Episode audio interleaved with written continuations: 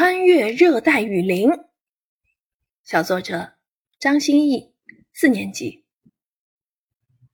云南的西双版纳是我向往的神秘地方，这次暑假我便来到了这里探索热带雨林。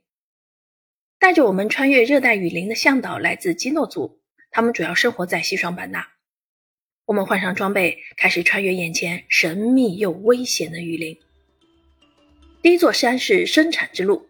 一路上都是橡胶树，向导告诉我们，当地人等橡胶树长好后，给树皮划一刀，下面装个小碗，不久后就收获满满的一碗橡胶汁。路边还有许多果子，甜极了。我们边走边尝，路上的酸蚂蚁掰掉头就能吃，一口爆浆，酸辣的味道如潮水般涌入我的嘴巴。为了采集蜂蜜，人们在这里放蜂箱，吸引野生蜜蜂。第二座山上几乎都是水路，充满了重重的挑战。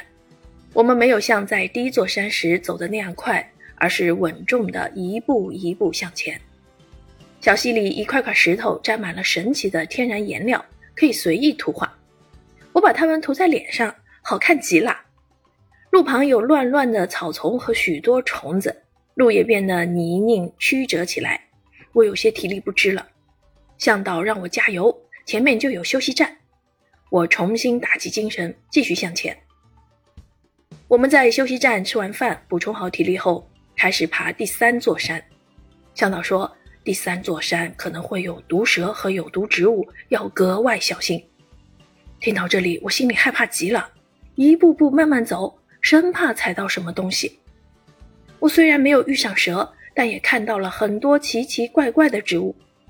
会向下滴毒水的滴水观音，被叶甲咬出一个个小洞的龟背竹，一眼望不到头的望天树，可有趣了。历经四个小时的跋涉，我们终于走出了热带雨林。一片金黄的稻田映入眼帘，恍如隔世。我们依依不舍地告别了热带雨林，拖着疲惫的脚步回到了热闹的城市。